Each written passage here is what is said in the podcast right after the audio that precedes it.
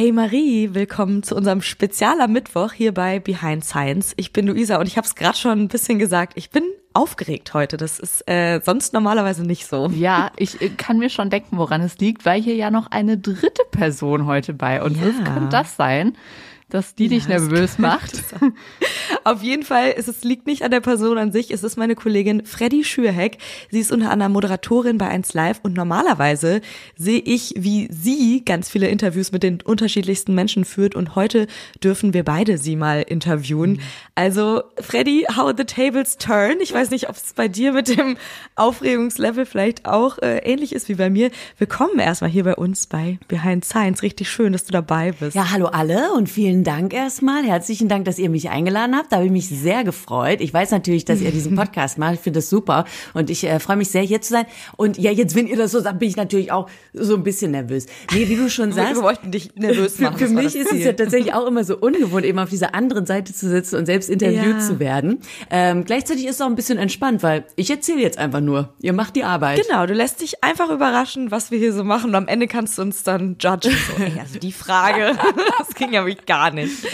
Nein, sehr cool, dass du heute hier bei uns bist. Aber nicht in deiner Funktion als Moderatorin. Das müssen wir direkt hier am Anfang dazu sagen. Ja, wir haben dich eingeladen, weil du neben deiner Radioexpertise, die natürlich heute ja auch äh, top zum Einsatz kommen kann, auch noch eine andere Expertise mitbringst. Gezwungenermaßen kann man sagen. Die musstest du dir nämlich aneignen. Mit 29 hast du die Diagnose Diabetes Typ 1 bekommen und darüber wollen wir heute mit dir sprechen, passend zur letzten Folge, wo es ja um die Isolierung des Insulins ging. Und vielleicht kannst du uns mal mitnehmen zu diesem Moment, als du das bemerkt hast, es gab so einen prägnanten Moment, das war 2017, da standest du vorm Spiegel und hast irgendwie über dich selber gedacht, oh Gott, ich sehe aus wie Gollum. Was war da denn los? Ja, also das ging schon ein bisschen äh, vorher los, dass ich merkte, dass irgendwas mit meinem Körper nicht stimmt. Ich war damals beruflich sehr eingespannt, gut bin ich immer noch, aber damals bin ich viel auch von A nach B gefahren, immer gependelt zwischen Köln und Frankfurt, weil ich in beiden Städten jeweils eine eigene Radiosendung hatte und dann bin ich immer nur zur Bahn geflitzt und zum Sender geflitzt und wieder rausgeflitzt und irgendwann, das weiß ich noch, stand ich am Frankfurter Hauptbahnhof und hatte mir so eine Pizza auf die Faust gekauft und hatte irgendwie nach dem halben Stück Pizza, es war wirklich nur so ein kleines Ding, schon gar keinen Hunger mehr und dann dachte ich selbst so, was ist denn da los? Du hast überhaupt gar keinen Appetit und dann fiel mir auch auf, aber du hast den ganzen Tag noch gar nichts gegessen und es ist Pizza? Du liebst Pizza? Warum hast du keinen Hunger auf Pizza und hast kein Hungergefühl?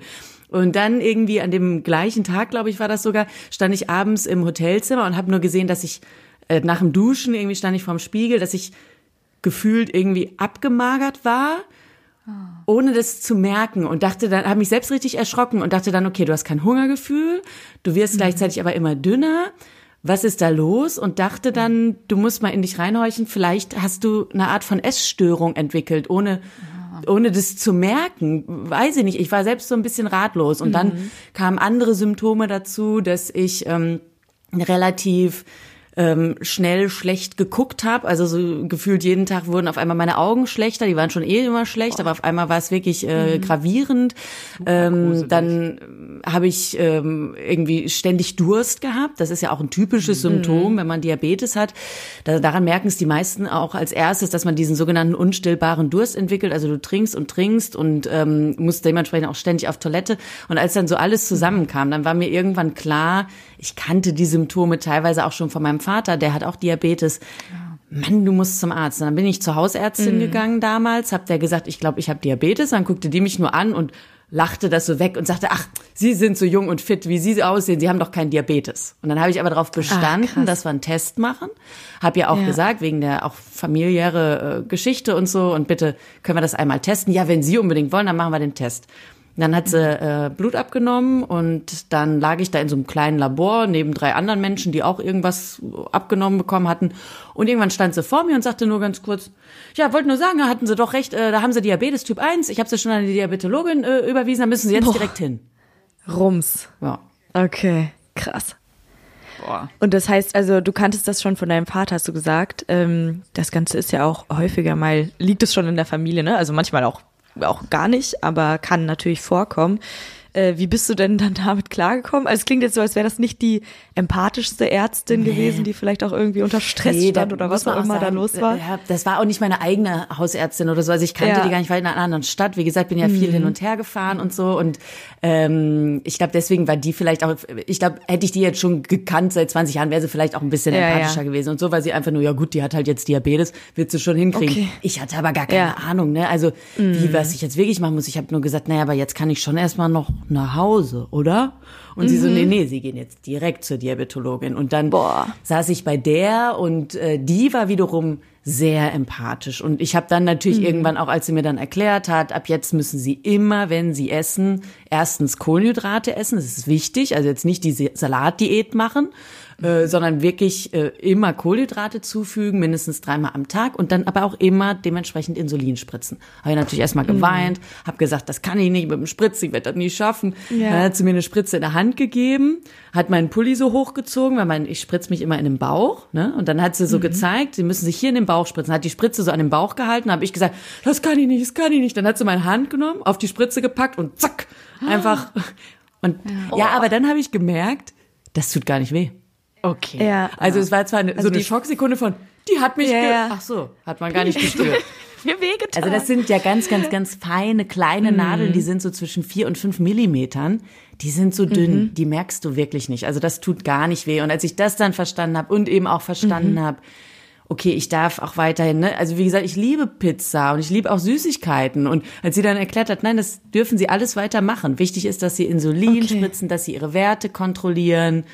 Und äh, ja, dann, als das so alles klar war, dann irgendwie hat man sich gefangen, aber ja, war war ja, äh, ist schon krass. Äh, war auf jeden Fall eine intensive Zeit. Mhm. 29 ist ja dann doch relativ spät, dass du das erkannt hast, oder? Also normalerweise kenne ich das, das ist so um 15, 16, bei diesem dass typ Leute 1, das da ne? genau feststellen. Weißt du, warum das bei dir dann doch relativ spät erst war? Oder ist es bisher also nicht aufgefallen vorher? Ähm, es, also diese Veranlagung im Körper hatte ich ja wahrscheinlich schon die ganze Zeit. Ja. So, dass das dann ausgebrochen ist mit 29 ist rückblickend natürlich irgendwie mein großes Glück gewesen. Das hat auch die ja. Ärztin damals gesagt, dass sie 29 Jahre so gut durchs Leben ja. gegangen sind, mhm. ohne dass es ausgebrochen ist. Oft ist bei Typ 1 Diabetes dann der Auslöser, so hat mir das die Ärztin damals erklärt, dass man irgendwie eine verschleppte Grippe hat oder so. Also irgendwann war mal das Immunsystem so ganz unten und dann hat der Diabetes gesagt, Hallöchen, ja. dann bin ich, ich jetzt. Ich so und der, vielleicht war es auch der, der, der generell der körperliche Zustand, dass er sich ja. zu viel Stress hat oder so. Das weiß man halt immer nicht mm. so mhm. genau und auch die Ursache wirklich. Was ist Genetik? Was ist ähm, Veranlagung? Was ist Lifestyle? Ist halt bei Typ 2 zum Beispiel natürlich auch immer eine große Frage. So wie konnte es dazu kommen, dass man mm. Diabetes hat? Aber am Ende das merke ich auch immer, wenn ich mich mit Menschen bei uns aus der Community unterhalte, warum es dann so gekommen ist, wie es gekommen ist werden wir alle final nicht klären können. Ja. Wichtig ist, dass wir lernen, damit umzugehen und wie gesagt, auch das Positive aus den Dingen zu ziehen. Ich bin sehr froh, dass ich 29 Jahre ein sehr unbeschwertes Leben hatte.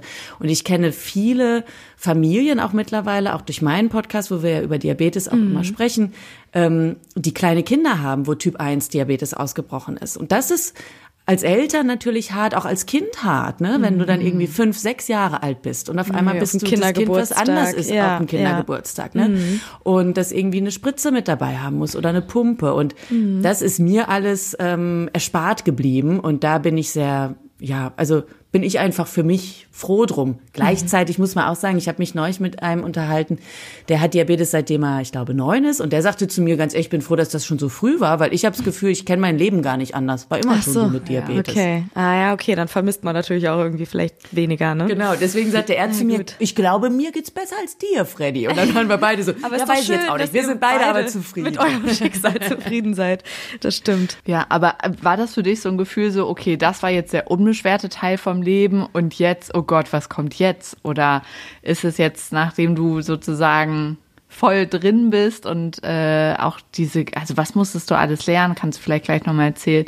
Ähm, fühlst du dich genauso gut wie vorher? Also man lernt tatsächlich ähm, mit der Zeit, dass immer noch alles möglich ist. Ne? Also angefangen bei, ja, ich darf immer noch Pizza essen, bis hin zu, ja, ich kann auch noch den Actionurlaub machen, wie ich es will und ähm, äh, kann die Nacht durchtanzen, ohne dass es Probleme gibt.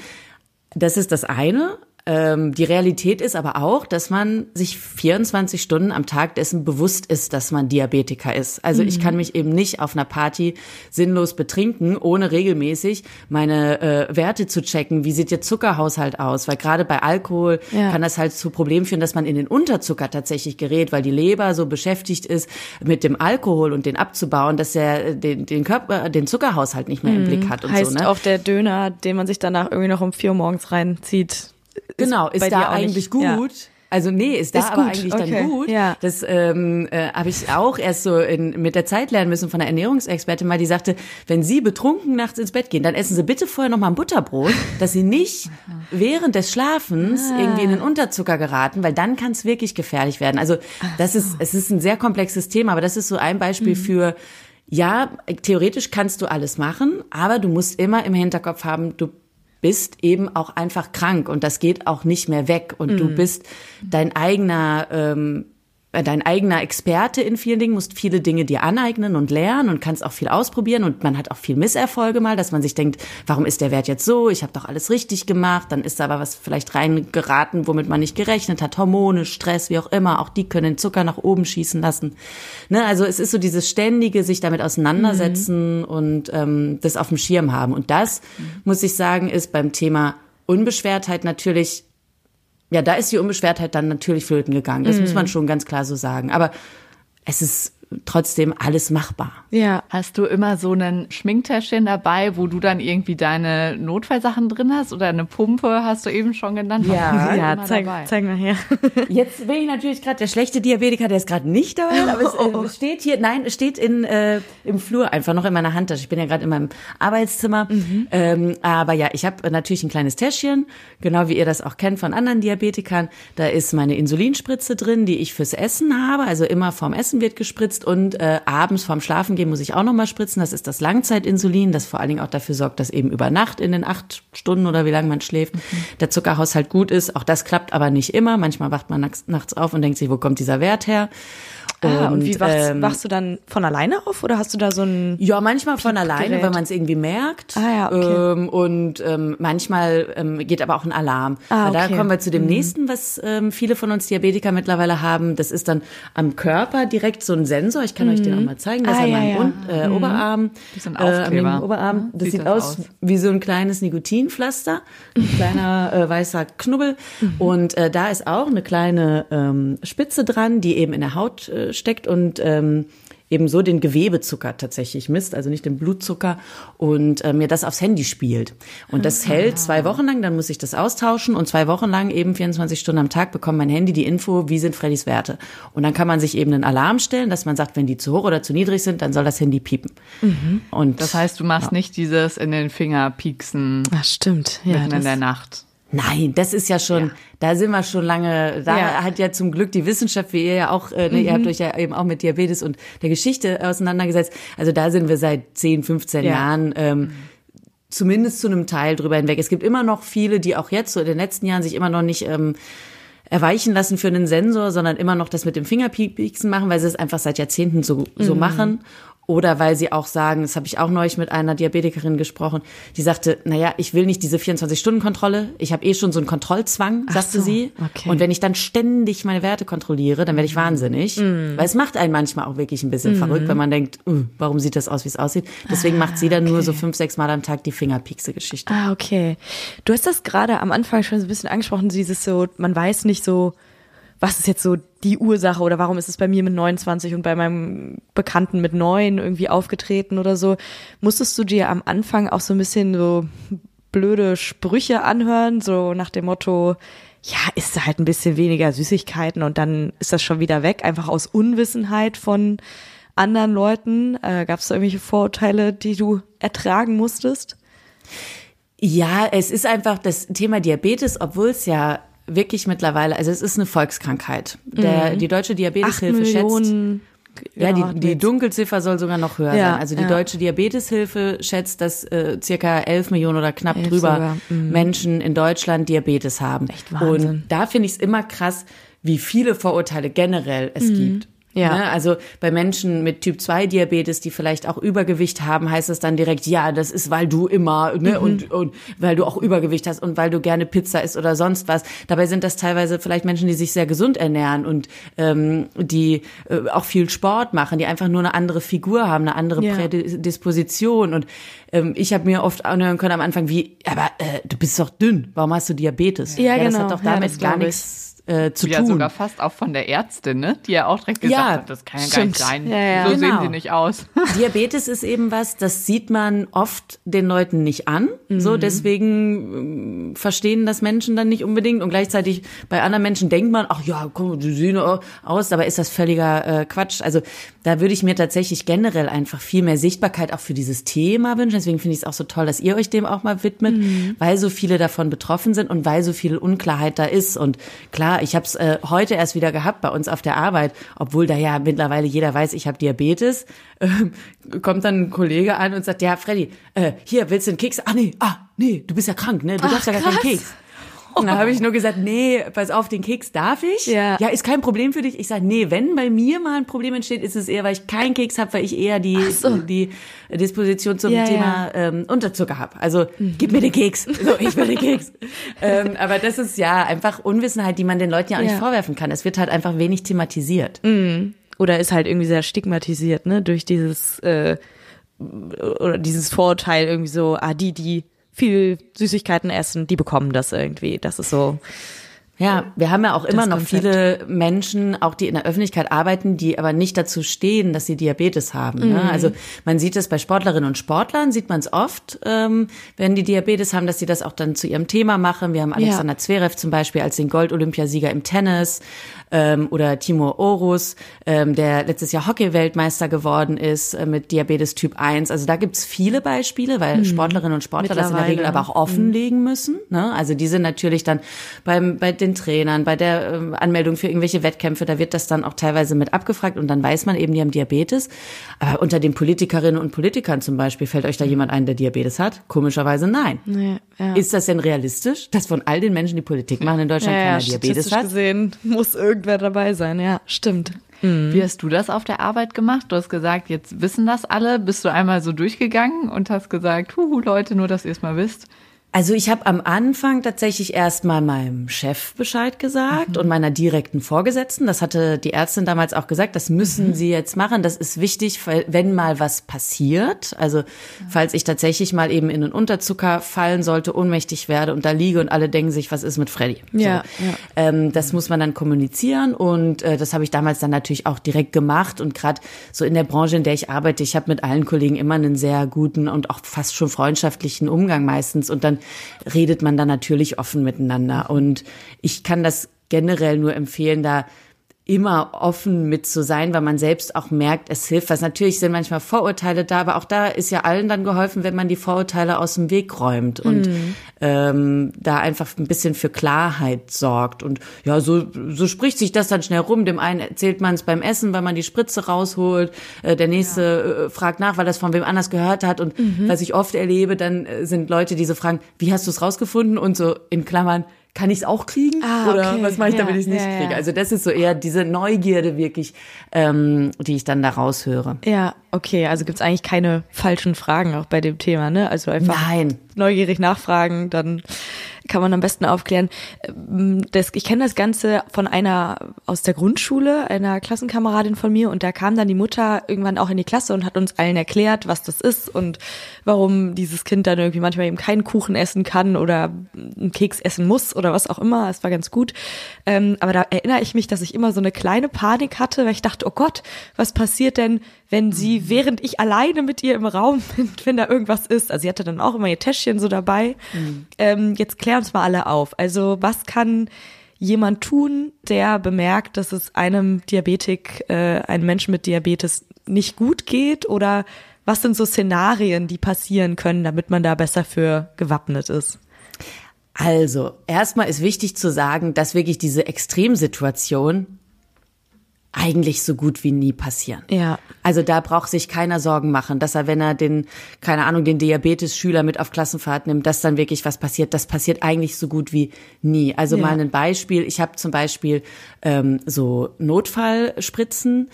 Die lagern bei uns zu Hause im Kühlschrank. Die sind für den absoluten Notfall, wenn ich wirklich mal ohnmächtig werden sollte mit dem Unterzucker, dann ist da so eine Glukosegeschichte drin. Die kann mir mein Freund dann reinspritzen und dann würde ich wieder aufwachen. Diese Spritze hat mir meine Ärztin damals noch nicht mal von sich aus verschrieben, sondern ich hatte das damals irgendwo gelesen, habe sie angesprochen, habe gesagt, ich brauche diese Spritze. Und dann sagte die nur, Frau Schick, das brauchen Sie eigentlich nicht, das passiert eigentlich nie, dass man es braucht. Habe ich gesagt, doch, ich will jetzt diese Spritze so zur Sicherheit. Jetzt Ja. habe ich die im Kühlschrank und irgendwann sagte sie dann auch nur mal zu mir, und?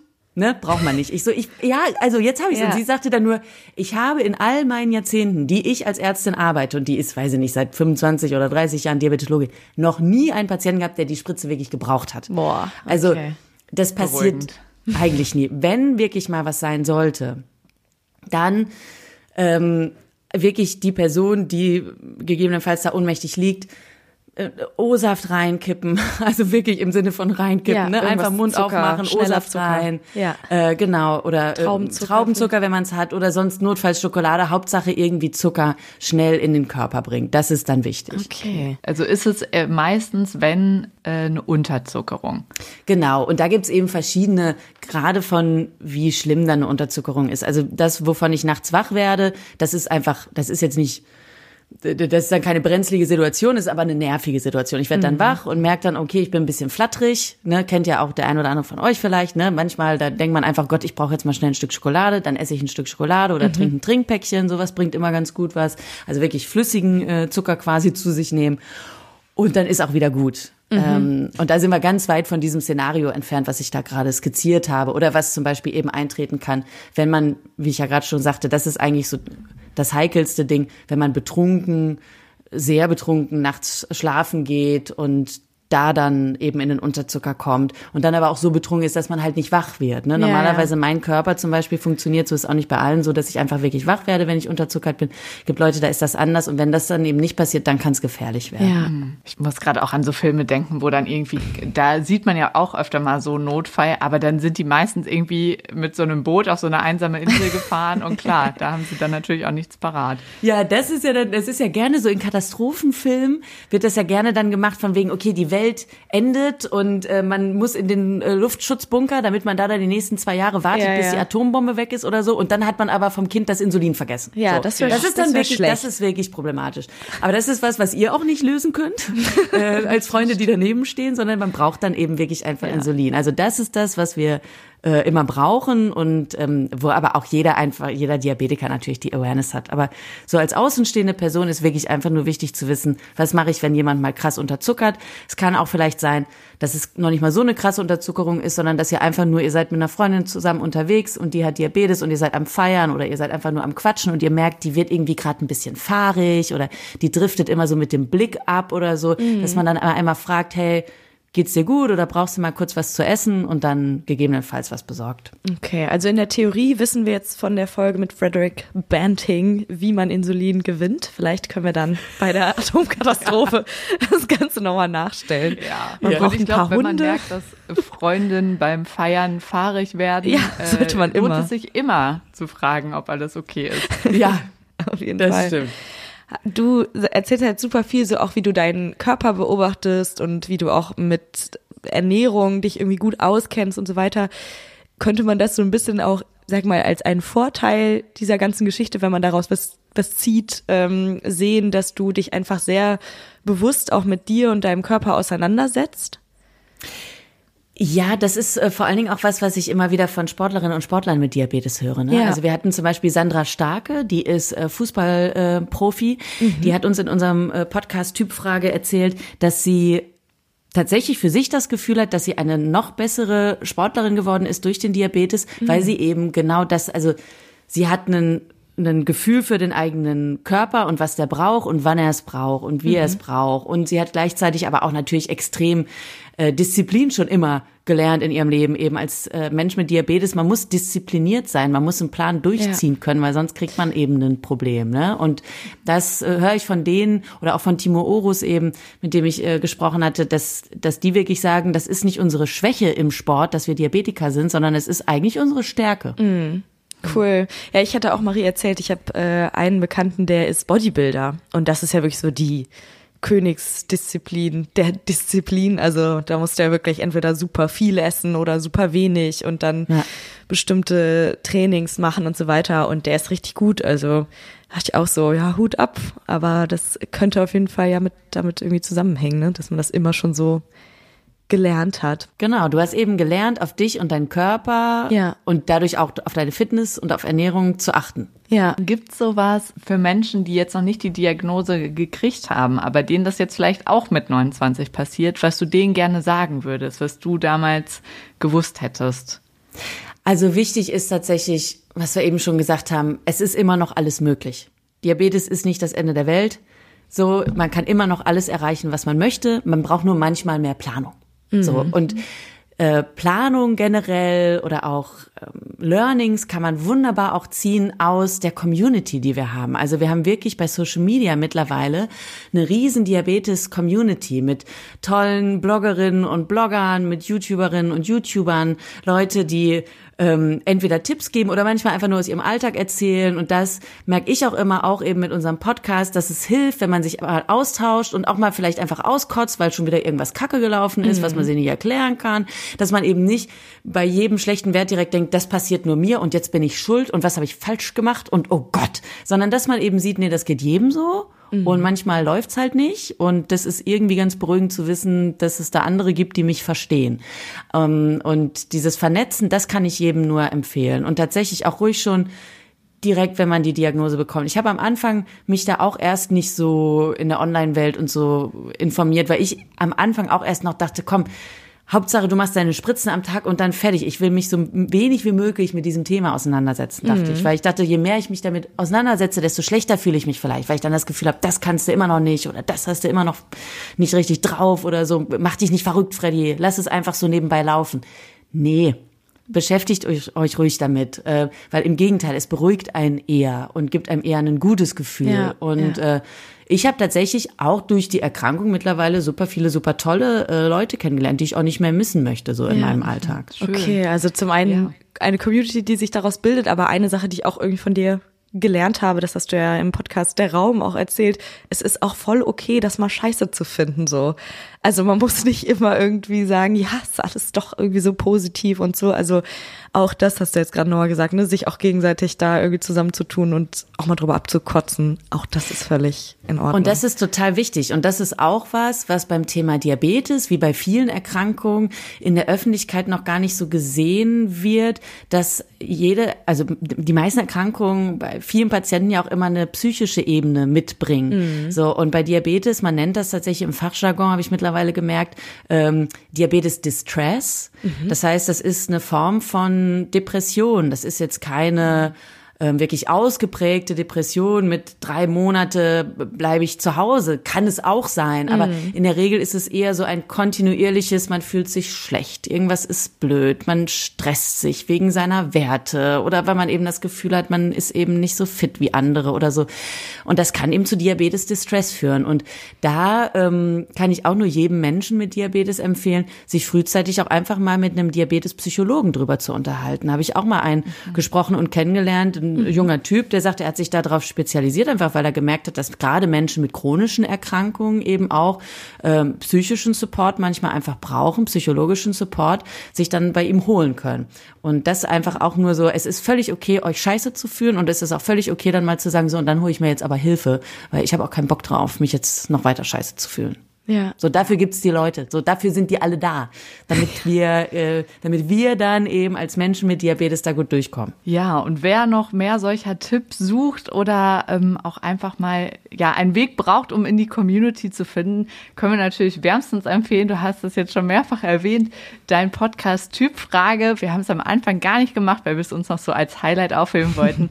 Aber das ist auch sehr spannend, da nochmal reinzuhören, weil du den zusammen machst mit deiner Freundin Kim Stoppert und die hat äh, nicht Diabetes Typ 1, sondern Typ 2. Das heißt, ihr deckt auch so alle Fragen ab und es ist, äh, glaube ich, ein super Weg, um ja in diese Community zu finden, wenn man da am Anfang auf jeden Fall ganz viele Fragen hat. Liebe Freddy, danke für diesen Einblick in deinen Alltag mit Diabetes. Ja, danke euch nochmal für die Einladung und fürs, fürs Sichtbarmachen dieser ähm, ja doch sehr verbreiteten Krankheit. Da ähm, freuen wir uns über jeden, der sich da immer mal einfach mal ein bisschen informiert und sich zum Beispiel jetzt dann eben einfach euren Podcast hier anhört. Vielen, vielen Dank. Das war richtig äh, interessant und ich habe auf jeden Fall auch nochmal sehr, sehr viel von dir jetzt irgendwie gelernt. Danke dir. Wir hören uns auf jeden Fall nächste Woche wieder und zwar am Science Samstag, wie immer. Da geht's nicht um den eigenen Körper oder so medizinische Themen, sondern um Körper die Strahlung schlucken. Alles ein bisschen abstrakter, aber auch alles sehr, sehr spannend. Bis dahin, macht's euch schön und tschüss. Tschüss.